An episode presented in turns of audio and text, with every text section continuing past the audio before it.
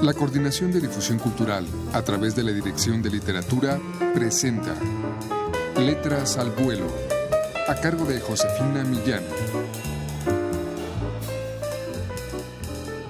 Muy buenas tardes amigos.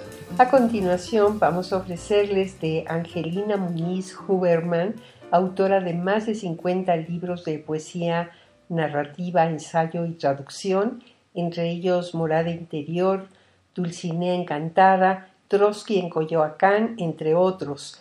Y además es una de las 31 narradoras que integran el volumen número 10 de Solo Cuento, la colección que edita la Dirección de Literatura. Vamos a ofrecerles un fragmento del cuento William S. Burroughs en nuestro jardín.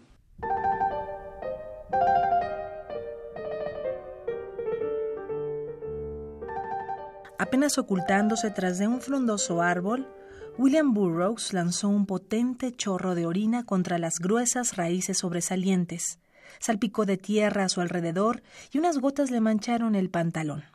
Pero lo peor fue que inundó el incipiente hormiguero que unas pacientes hormigas empezaban a excavar, con la esperanzada consternación de Alex y mía. Que un adulto orinase como si nada por el jardín, nuestro jardín, grave cosa era, pero que, de contra, inundase el que considerábamos nuestro hormiguero, Alex y yo, se pasaba de castaño oscuro. Llevábamos días observando, Alex y yo, el insistente quehacer de las imperturbables hormigas. Hasta nos daban ganas de ayudarlas, o por lo menos intentábamos entender cómo se hace un hormiguero y cómo se desmenuza la fina tierra. Primero escoger con cuidado el terreno apropiado, que no estuviera en el medio de alguna ruta importante. Luego, despejar el área, quitar los obstáculos, alisar y aplanar la extensión. Empezar, entonces, la labor de excavación. Cada hormiga afilaba y preparaba sus poderosas y agudas patas, así como sus amenazantes tenazas, para la ardua jornada expurgar y lanzar hacia atrás los minúsculos terrones. Unas se hundían y desaparecían por el túnel recién cavado, mientras otras acarreaban la tierra desmenuzada. Por un lado se multiplicaban los canales internos y por el otro ascendía una montaña de desmonorable arena. Todo estaba listo para la inauguración, y eso era lo que Alex y yo esperábamos impacientes.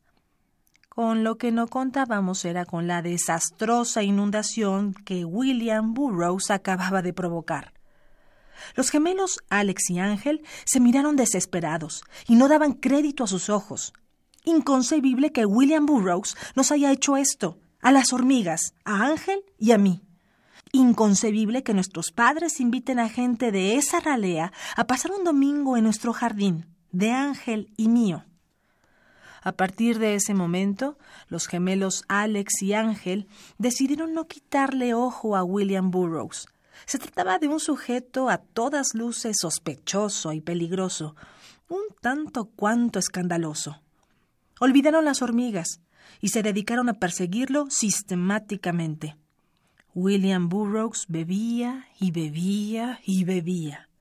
Lo más probable es que ya estuviese borracho perdido. Por lo tanto, ejecutaba todo tipo de locura, todo tipo de acto estrafalario. Su habla empezó no solo a ser incongruente, sino tartajosa y resbaladiza. Sonidos se montonaban en sonidos como cópula desarticulada. Sílabas se derramaban como semen incontrolable. Estupideces eran gratuitos onanismos. Alex y Ángel Ángel y Alex se burlaban y se reían de un adefesio de marca mayor, de un energúmeno en plena disolución, de un esperpento contraído, de un solecismo sin ton ni son. Le vieron regresar al hormiguero y volver a inundar los restos que quedaban.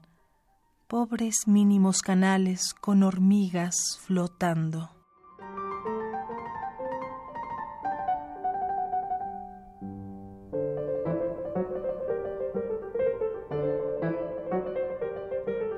Una visión desde la infancia de un hecho que puede ser pasado por alto o lamentarlo como una tragedia, dependiendo de cómo y de quién lo observe es el tema del cuento que escuchamos un fragmento de Angelina Muñiz Huberman, William S. Burroughs en nuestro jardín. Pueden ustedes adquirir el número 10 de Solo Cuento con 31 autores de habla hispana en todas las librerías de esta universidad o llamando al 56 22 6202. Muchas gracias a Juan Stack en la lectura. A ustedes, muchas gracias por su atención. Yo me despido. Soy Josefina Millán.